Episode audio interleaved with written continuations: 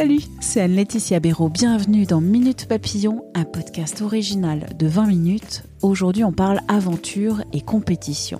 Ils sont fatigués, ils n'ont pas bien mangé, encore moins dormi, et pourtant, ils et elles doivent affronter l'une des pires épreuves de leur vie. Sur les cinq derniers aventuriers de Colanta, le jeu télévisé mythique de TF1, trois seulement se qualifieront pour la deuxième finale le 4 juin. Pourquoi cette épreuve d'orientation est peut-être encore plus difficile que celle des poteaux? Qui sont les finalistes? Quelles sont leurs chances de remporter? Quelles sont les stratégies des uns et des autres? Clément Rodriguez, journaliste au service culture de 20 minutes, nous dira tout dans cet épisode. Clément, tout d'abord, est-ce qu'on peut qualifier cette épreuve d'orientation de mythique? C'est une épreuve mythique. Je pense que euh, effectivement le terme euh, est très approprié parce que, alors déjà, elle a apparu il y a très longtemps, en 2003 dans l'émission, donc c'était quand même un petit bout de temps, et elle a connu euh, différentes versions au fil du temps. dans les premières années, les candidats, ils devaient trouver une pagaie, ça a été un masque, ça a même été une châtaigne géante. Bon, c'est pas ce qui s'est passé dans, dans la tête de la production, mais ils ont ils ont tenté le coup avec la châtaigne géante. Et c'est mythique aussi parce que ça fait presque une dizaine d'années que la formule, elle n'a pas changé. Donc euh, ça participe un peu au caractère sacré euh, de l'épreuve. Au moment du top départ, les aventuriers, ils ont une boussole et une carte sur laquelle il y a euh, plusieurs éléments remarquables, ils appellent ça comme ça. Ils en choisissent un, ils s'y rendent ou du moins ils essayent, et dans une zone de recherche délimitée par un certain nombre de pas, ils doivent trouver un poignard et le rapporter à Denis Brognard. Il y a deux anecdotes un peu marquantes. Il y a des super-héros de l'orientation. C'est le cas, par exemple, euh, de Frédéric. En saison 8, il avait gagné le jeu en seulement 20 minutes. Euh, ça fait référence à notre beau journal. Mais le pire, c'est en 2007. L'épreuve, elle avait carrément été arrêtée parce que la nuit euh, commençait à tomber sur l'île. Et donc, à l'époque, c'était deux candidats qui cherchaient euh, bah, leur dernier, qui voulaient décrocher leur dernière place. Euh, ils s'appelaient Marilyn et Simon et euh, ils avaient dormi là-bas avant de reprendre leur recherche au petit matin.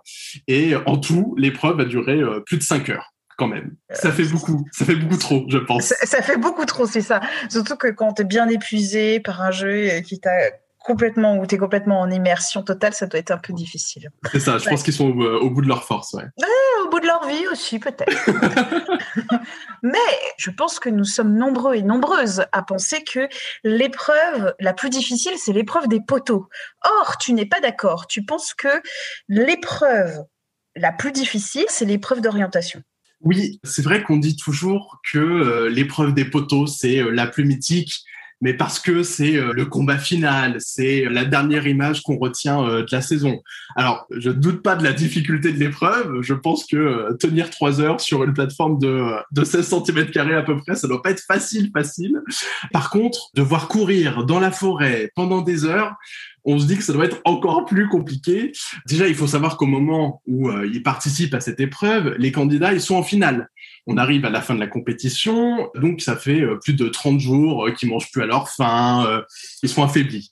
Ensuite, c'est une épreuve qui joue à la fois sur l'aspect physique et l'aspect psychologique.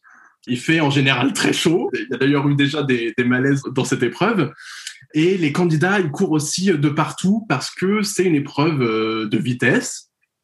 Il faut absolument faire partie euh, des trois plus rapides pour pouvoir aller ensuite sur les fameux poteaux.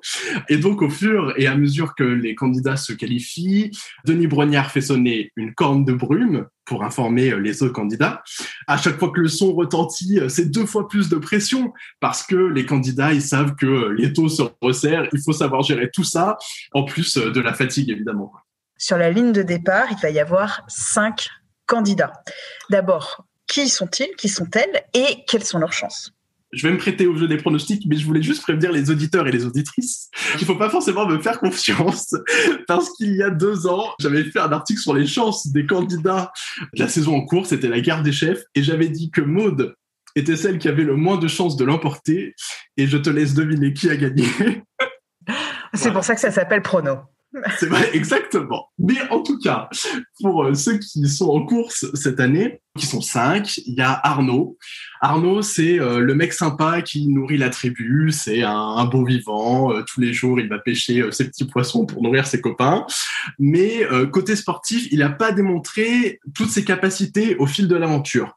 Par contre, c'est lui qui a remporté l'ultime épreuve d'immunité la semaine dernière, donc il est en confiance.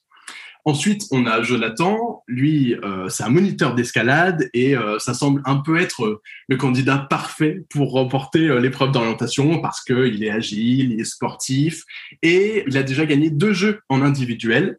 Donc, je pense qu'il fait partie de ceux qui ont le plus de chances de trouver le poignard en premier.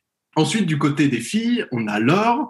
On l'a beaucoup vu en début de saison, alors que les candidats étaient encore séparés en deux tribus, parce qu'elle a bien su euh, mener sa barque niveau stratégie. Et niveau sportif, elle a aussi fait ses preuves. Elle aussi, elle a remporté une épreuve individuelle et une épreuve en duo.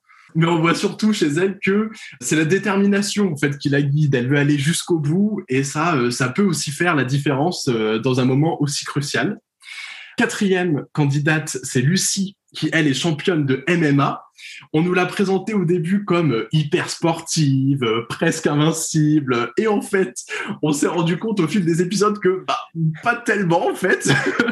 elle a jamais remporté euh, une épreuve elle seule. C'est grâce à euh, une belle part de chance qu'elle est finaliste. Donc, elle aura peut-être aussi de la chance euh, lors de l'orientation. Ça, ça peut jouer en sa faveur. Et enfin, Maxine, qui, à mon avis, elle a toutes les chances de euh, se qualifier. Elle est maline, elle est sportive, elle est jeune, c'est la plus jeune. Donc, à mon avis, elle sera euh, parmi les, les trois candidats des poteaux. Donc, on a des pronostics on verra après, on verra. Mais d'ailleurs, si je peux me permettre, c'est difficile d'établir des pronostics parce que faut quand même signaler que cette saison, on n'a pas assisté à euh, des fulgurances euh, sur euh, les épreuves. Je me souviens, moi, j'ai assisté à la conférence de presse du début de saison. La production nous promettait euh, de beaux affrontements sur les jeux de confort et d'immunité. Alors, d'un côté, ça a été le cas parce qu'on n'a pas vu un seul candidat ou euh, une seule candidate remporter toutes les épreuves, ce qui veut dire que le niveau était homogène. Mais de l'autre, on n'a pas vu de euh, record battu. On s'est pas dit devant notre écran, euh, waouh, mais c'est complètement dingue ce qu'il est en train de faire. donc c'est pour ça que rien n'est joué et que tout peut arriver évidemment, Colanta, c'est un jeu aussi et surtout de stratégie. Est-ce que les candidats cette année ont été bons en stratégie? C'est un peu difficile de répondre à cette question. Euh, oui, ils ont été stratégiques, mais ils ont bien été aidés par la production parce que euh, cette année, c'était les armes secrètes. C'était ça le twist. La production a aidé les candidats un peu en pimentant le jeu grâce à ces armes secrètes. Ça a d'ailleurs fait euh, couler beaucoup d'encre. On se souvient récemment avec le bracelet noir de Lucie qui a permis de supprimer l'avantage de Vincent et Laetitia. Vincent et Laetitia qui avaient leur collier d'immunité, c'était sûr qu'ils allaient continuer la semaine suivante et patatras, Lucie sort son bracelet noir et, là c'est le drame, j'ai envie de dire. Et c'est surtout la, grosse, grosse, grosse déception. Donc ils ont été stratégiques. Bah, justement, Vincent, lui c'est euh, le candidat un peu stratège, mais totalement honnête. Et ça, c'est important de le dire parce qu'il peut y avoir aussi de l'honnêteté dans les stratégies. Euh, lui, il faisait partie euh, de la tribu jaune et au moment de la réunification, il a promis à Laure et Maxine qui, elle, était rouge, de ne pas voter contre elle. Euh, c'est ce qu'il a fait, mais ça n'a pas beaucoup plu à ses anciens camarades jaunes qui voulaient rester entre eux jusqu'au bout et aller euh, jusqu'à la finale entre eux. Donc, à partir de ce moment-là, c'était un peu le début de la fin niveau stratégie. Tout le monde s'est un peu emmêlé les pinceaux, il n'y avait plus de jaune, il n'y avait plus de rouge, mais il y avait quand même un peu des jaunes et un peu des rouges parce qu'il y a des relents d'amitié qui ressurgissent parfois. Mais il n'y a pas eu de gros candidats stratèges euh, cette année, selon moi. Et toi qui suis Colanta euh, toutes les semaines, presque tous les jours, toi qui es en lien avec euh, TF1, est-ce que tu sais des choses que nous, pauvres mortels, nous ne savons pas aujourd'hui? Eh bien non, au risque de décevoir euh, les auditeurs et les auditrices, je ne sais rien du tout parce que TF1 et la production euh, verrouillent toutes les communications et tout ce qui se passe autour de Colanta euh, chaque semaine et même chaque saison. Donc c'est très difficile de savoir ce qui se passe, même pour les journalistes qui suivent Colanta depuis plusieurs années. En fait, on est au même rythme presque que le public, sauf que nous, on a les épisodes un tout petit peu en avance pour pouvoir préparer les articles. Mm. On n'a pas d'informations sur euh, que ce soit l'orientation le 28 mai ou sur l'épreuve des poteaux le 4 juin. Là, on est euh, voilà, on est dans l'attente comme tout le monde et on, veut savoir qui sera sur les poteaux, mais pour l'instant, je ne le sais pas et personne ne le sait à part la production. Ben voilà, donc tu vois Clément et nous autres, nous sommes tous pauvres mortels et qu'on devra regarder euh, la télévision. Exactement. voilà, c'est ça. J'ai déjà essayé de soudoyer Denis Brognard, mais ça n'a pas fonctionné. Ah Caramba Merci à Clément Rodriguez, journaliste au service culture de 20 minutes pour cet échange Minute Papillon avec son point d'exclamation, sa petite vignette bleu ciel. C'est un podcast de 20 minutes que vous retrouvez sur toutes les plateformes d'écoute en ligne et sur 20minutes.fr, la rubrique podcast avec un petit S. N'hésitez pas à vous abonner, vous serez ainsi alerté des nouveaux épisodes. Pour nous écrire, nous envoyer des idées d'épisodes, des critiques, des commentaires, une seule adresse audio 20minutes.fr. On se retrouve demain. D'ici là, portez-vous bien.